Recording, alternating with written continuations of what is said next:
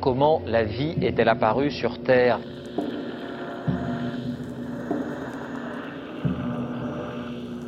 On peut envoyer actuellement des signaux à 100 millions de kilomètres. Les scientifiques repoussent encore les limites du possible.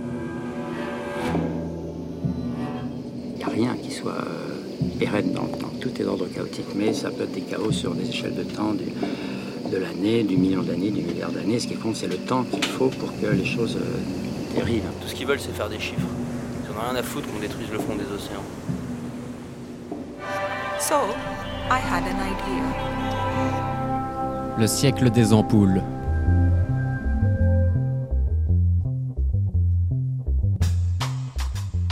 Bonjour à toutes et à tous et bienvenue dans cette nouvelle édition du siècle des ampoules dans laquelle il sera question de biodiversité, la biodiversité qui ne cesse de s'effondrer, les rapports des scientifiques convergent tous et sont toujours plus alarmants sur le bilan de la santé des écosystèmes. Pour en parler, nous avons eu le plaisir d'avoir Catherine Aubertin en ligne avec nous. Catherine Aubertin est économiste de l'environnement et vient de publier un livre Nature en partage autour du protocole de Nagoya. On écoute tout de suite l'interview. Bonjour et merci beaucoup d'avoir accepté cette invitation. Oui, bonjour, merci à vous. Alors Catherine euh, Aubertin, vous êtes économiste de l'environnement, directrice de recherche à l'Institut euh, de recherche pour le développement et au Muséum national d'histoire naturelle. Vous avez euh, participé à la publication d'un ouvrage hein, récemment, Nature en partage, autour du protocole de Nagoya, qui a été donc coédité justement par l'Institut de recherche de développement et le Muséum d'histoire naturelle.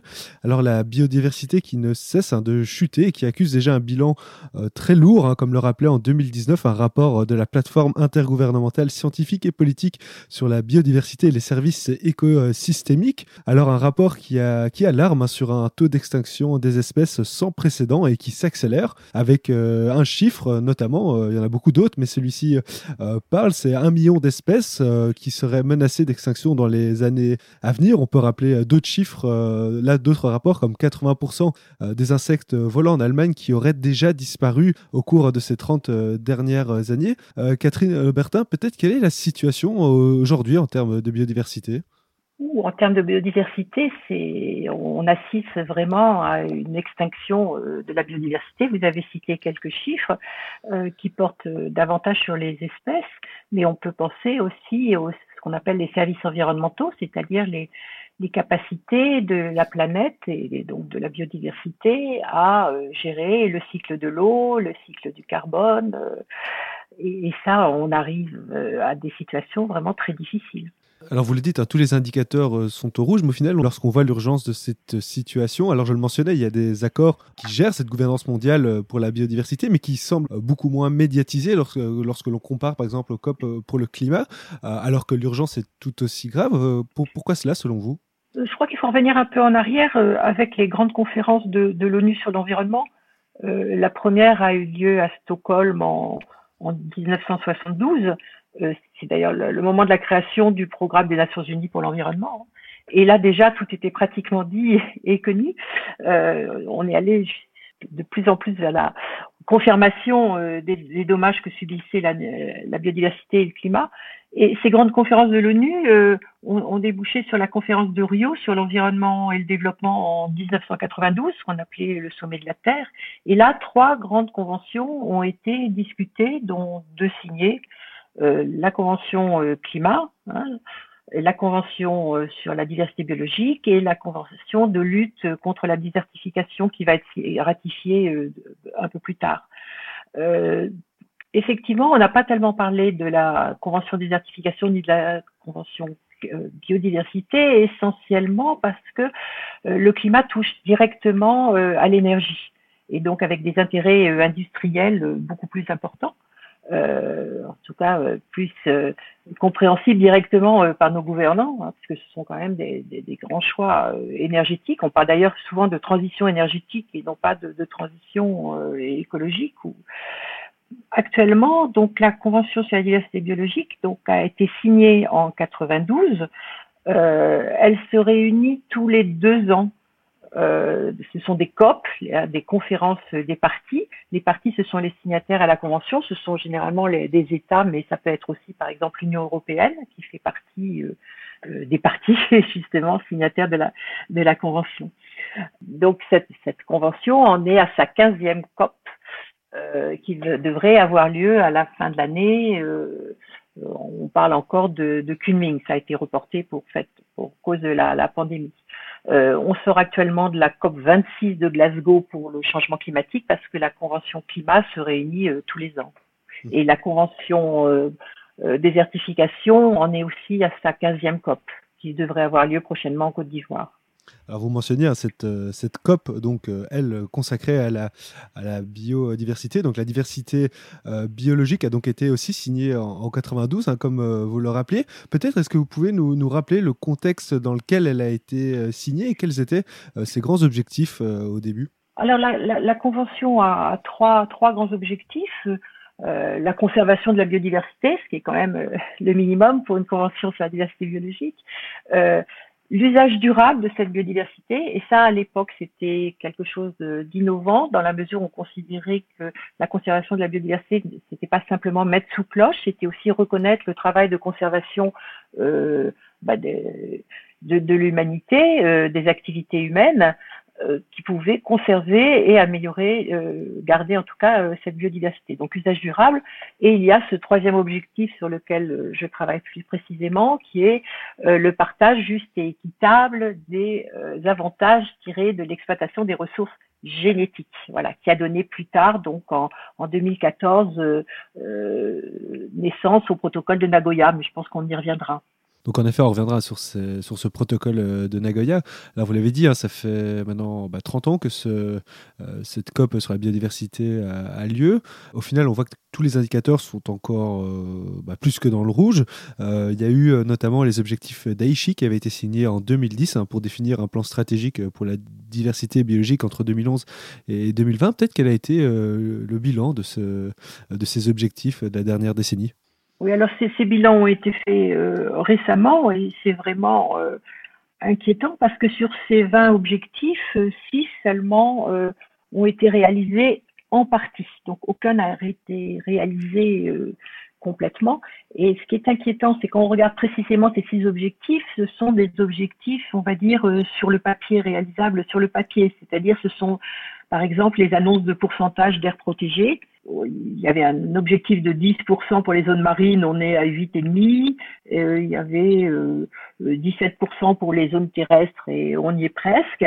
Euh, mais tout de suite après, on voit que l'opérationnalité de, ces aires protégées euh, est, dans le rouge. Euh, de la même façon, fonctionnait ce fameux protocole de Nagoya. Il a connu un certain succès parce qu'il a été ratifié aujourd'hui par 133 euh, parties, mais il n'est pas vraiment opérationnel et en tout cas aucun revenu n'est arrivé aux populations qui devaient bénéficier de ce partage des avantages. Et puis, euh, autre objectif réalisé en partie, euh, c'est l'élaboration de plans d'action euh, nationaux et également avec un doute sur leur mise en œuvre.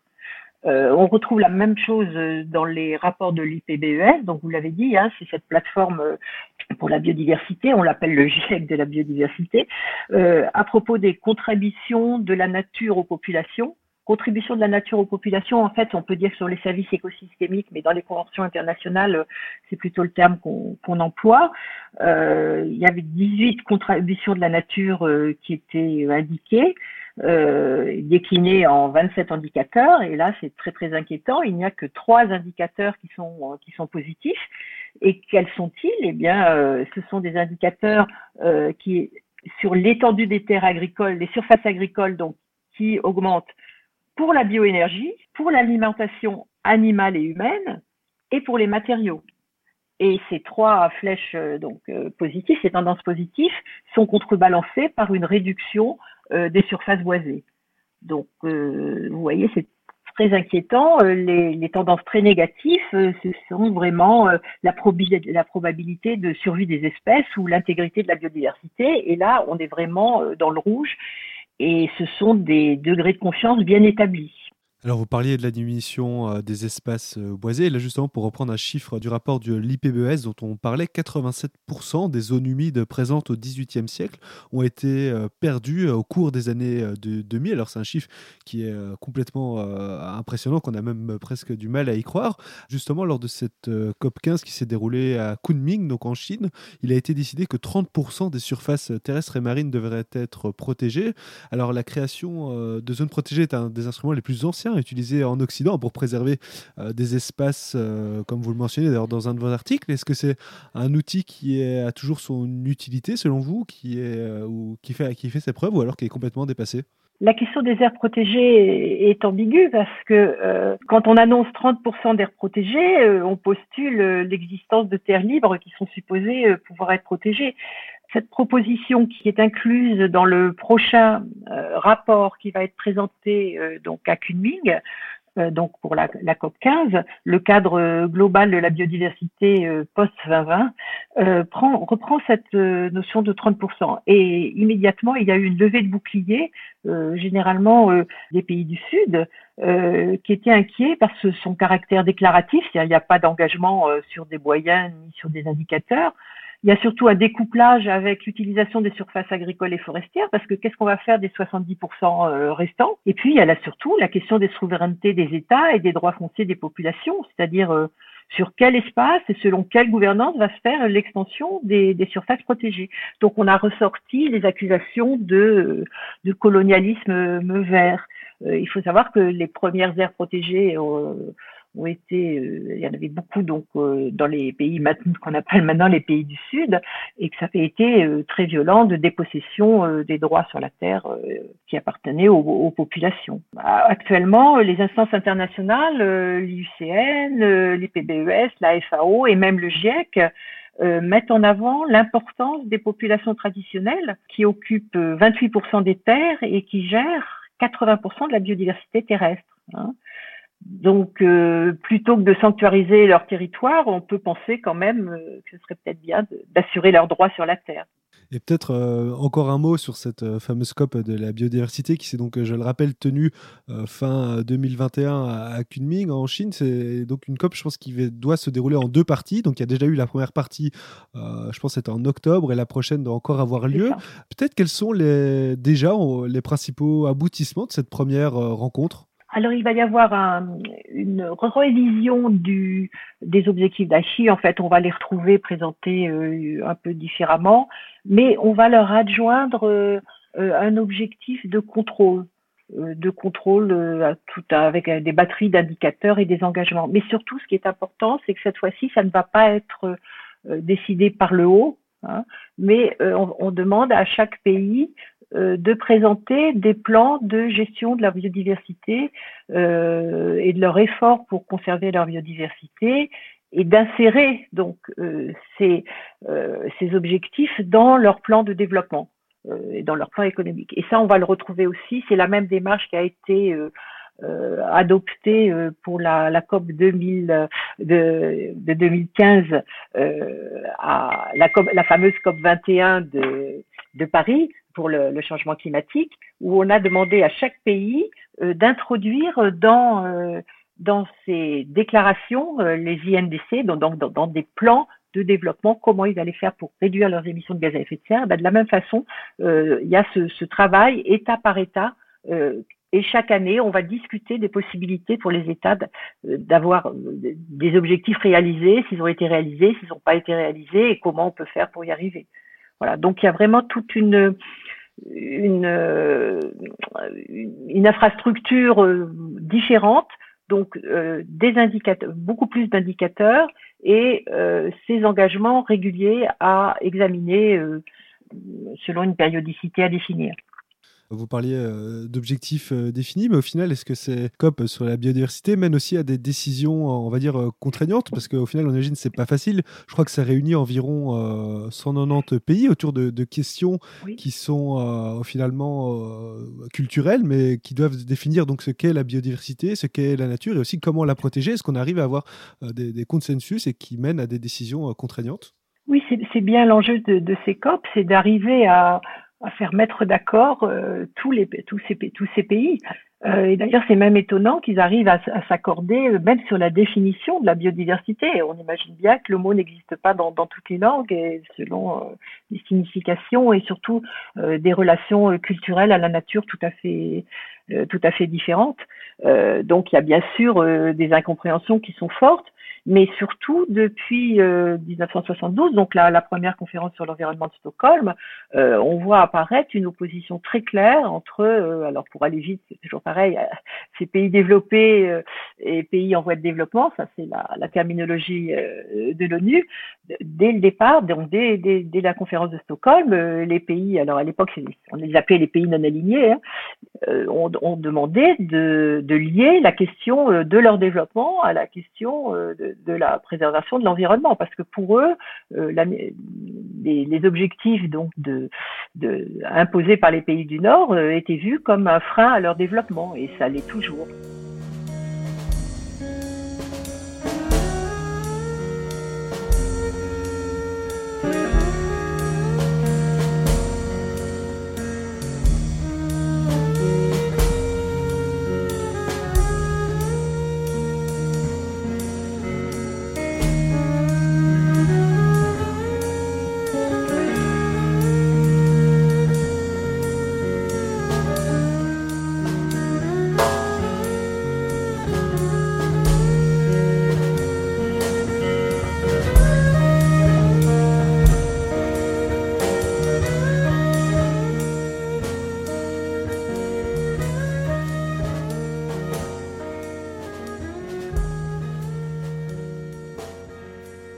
Justement à cette question euh, des rapports euh, nord-sud et au cœur au final du protocole euh, de Nagoya auquel vous avez consacré un livre. Est-ce que vous pouvez nous rappeler ce qu'est au final ce protocole? Oui, le protocole de Nagoya encadre l'accès aux ressources génétiques. Il précise le cadre juridique du principe d'accès aux ressources génétiques et le partage juste et équitable des avantages tirés de l'exploitation des ressources génétiques. Il met en forme le troisième objectif de la Convention.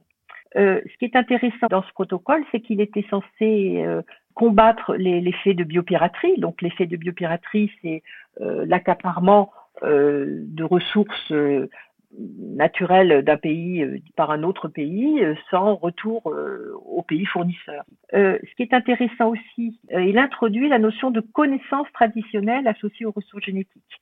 Et donc, il reconnaît euh, les peuples autochtones et les communautés locales euh, détentrices de ces savoirs sur les ressources euh, génétiques. Donc il y a toujours cette opposition nord-sud qu'on va rencontrer. Le troisième objectif que je vous ai indiqué, là, c'était bien une revendication des pays du Sud d'être souverains euh, sur leur euh, sur leurs ressources génétiques. Euh, c'était l'éclatement, c'était la, la, la, bulle des biotech était en train de, de se développer et les pays du Sud assistaient sans pouvoir faire à la, à, la au dépôt de brevets sur des, des, molécules issues de leur biodiversité sans qu'ils n'en touchent aucun aucun avantage, aucun retour. Donc ça a été demandé à cette troisième objectif donc est une expression de de ce dialogue euh, difficile nord-sud. On va le retrouver aussi euh, avec les objectifs d'Aichi qui ont été euh, obtenus et en contrepartie, il y a eu le, la, signature, enfin, la, la, signature du protocole de Nagoya, donc en 2010 à, à Nagoya, le, le, protocole ayant été ratifié en 2014. Voilà. Et actuellement, il va y encore y avoir une, une opposition euh, nord-sud assez importante sur la question des 30% dont on vient de parler, mais également sur l'insertion euh, au sein de la Convention sur la diversité biologique euh, des séquences euh, euh, génétiques numérisées, sur les informations mmh. sur les séquences génétiques. Donc actuellement, les chercheurs des sciences du vivant euh, quand ils travaillent sur, euh, sur des substances euh, naturelles, vont séquencer vont séquencer les, ces substances, enfin, et on va obtenir toute une série de ce qu'on appelle une séquence génétique, c'est-à-dire une succession de les nucléotides. Vous savez, les, les, les, bases, les bases de la vie, la A, C, T, G. Enfin, ce sont des petits, ce qu'on trouve sur les sur l'ADN. Et Ainsi, pour caractériser euh, une plante, un animal, on séquence le génome. Bien, euh, ces séquences se retrouvent dans des banques, des banques de gènes internationales. Il y a une banque de gènes américaine, une japonaise et une européenne. Et l'accès à ces banques sont des banques euh, en, libre accès. Euh, c'est de l'open access, c'est-à-dire que ces grands pays euh, décident de mettre à disposition du public la, la, connaissance. Enfin, c'est le discours qui est, qui est, porté.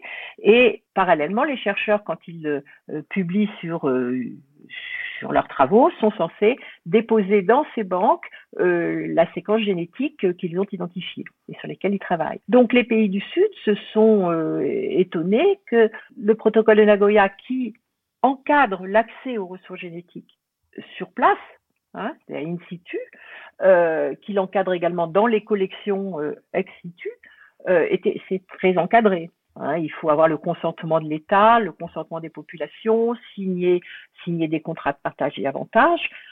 Euh, et toute cette, euh, toute cette procédure tombe à l'eau dans le cas des ressources génétiques séquencées, puisque dans ce cas-là, il n'y a pas euh, de, de contrôle qui joue, puisque c'est en libre accès. Donc c'est une sorte de, bio, c'est encore vécu comme une sorte de, une source de biopiraterie. Ça, ça va être discuté très fortement dans la mesure où, bien sûr, les pays développés ont, font reposer euh, les avancées du science de vivant sur euh, ce séquençage. Et donc, vous l'avez dit, hein, ce protocole permet donc aux États d'être euh, souverains pour réguler l'accès à leurs ressources et également, vous l'avez dit, hein, mm. à faire euh, reconnaître la pluralité des savoirs, à instaurer euh, des échanges plus justes, hein, notamment en faveur des populations locales. Mais dans le même temps, ce protocole a aussi contribué au final à imposer des références marchandes, à faire aussi reconnaître des droits de propriété sur des ressources. Au final, quel est son, son bilan à ce protocole? Bien, Son protocole donc fonctionne très mal, les...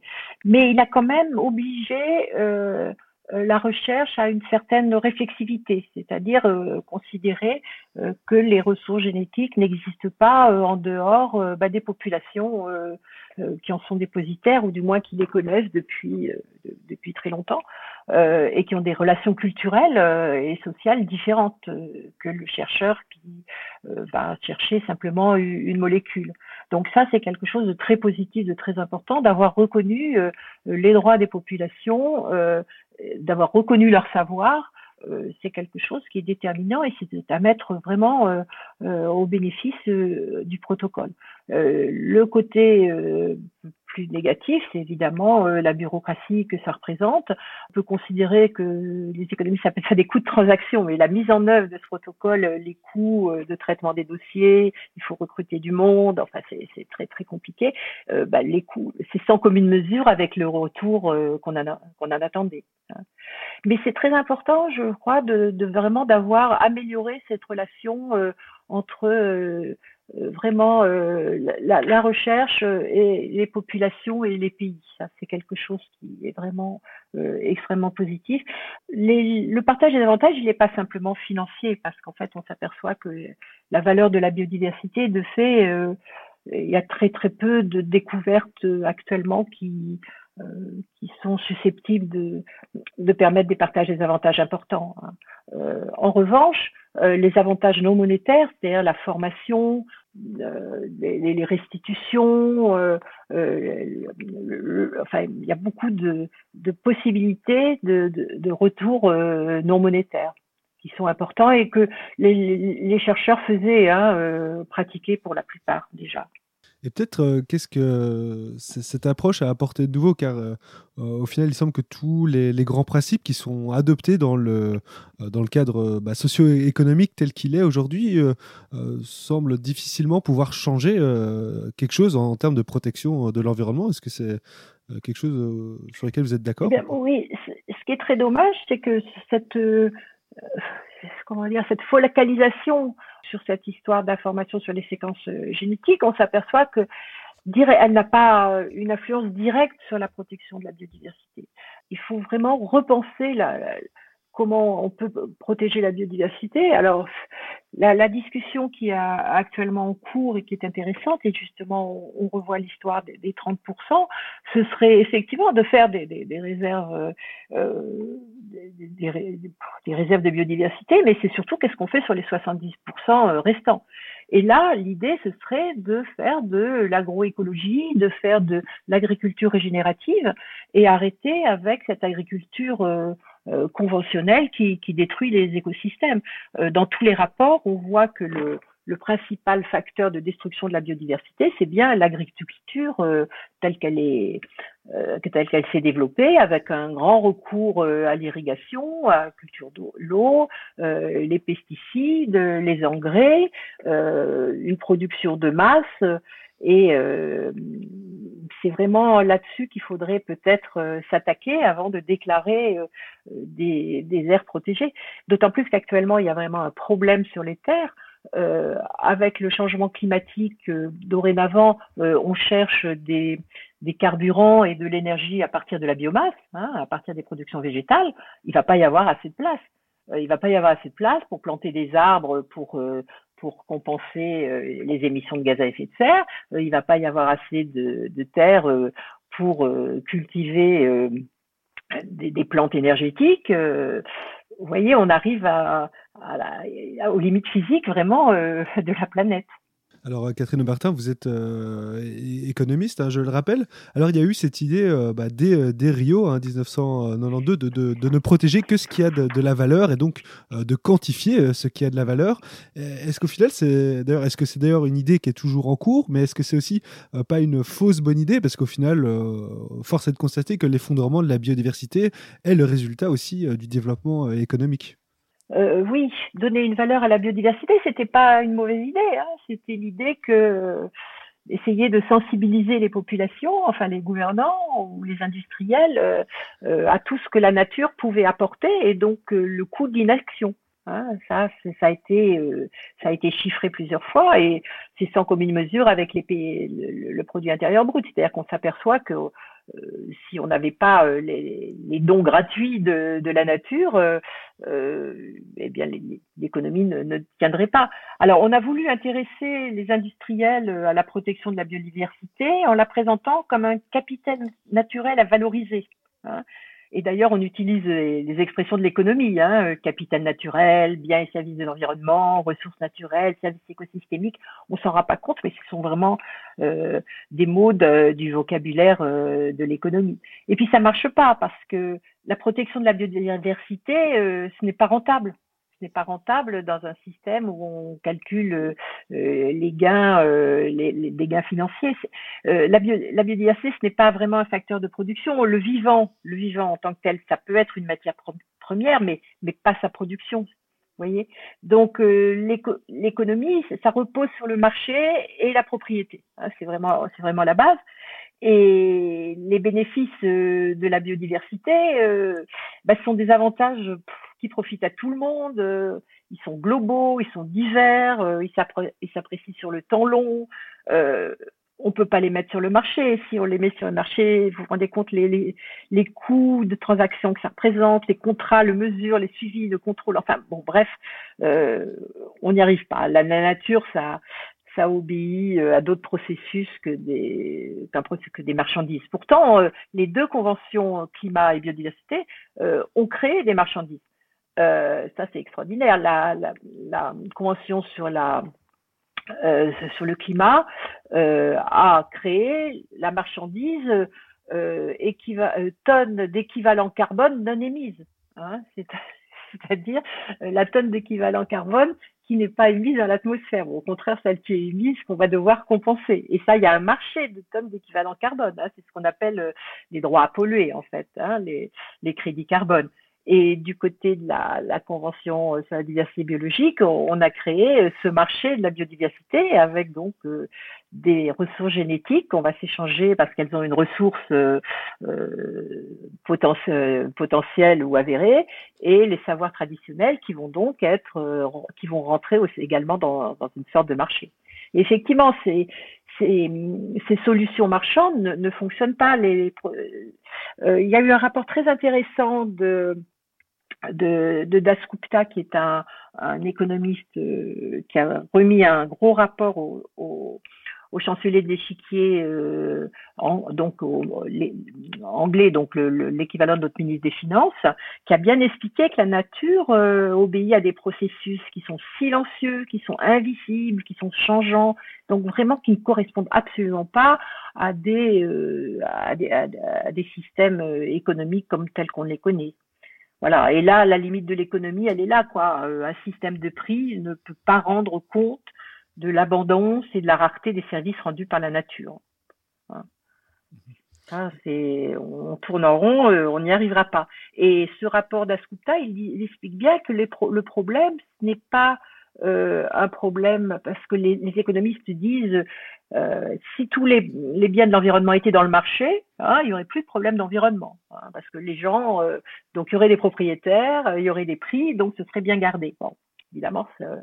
Et ce que dit Dasgupta, qui dit non, les problèmes d'environnement ne sont pas des défaillances de marché, euh, ce sont des défaillances des institutions, hein, des institutions, des politiques publiques qui sont incapables euh, de de gérer et de protéger, de protéger la biodiversité. Catherine Bertin, euh, un très grand merci d'avoir participé à cette émission et de nous avoir éclairé sur ces questions. Ben, je vous en remercie. J'espère qu'on va pouvoir arriver à la prochaine COP biodiversité à une prise de conscience euh, de, l'urgence réellement d'intervenir. D'ailleurs, j'invite tout le monde à aller lire ce fameux rapport de l'IPBS et également, euh, du coup, votre livre qui est donc Nature en partage au cours du protocole euh, de Nagoya qui a été coédité par l'IRD et le MNHN. alors, vous pourrez retrouver ce podcast sur euradio.be et radio.fr. Encore merci.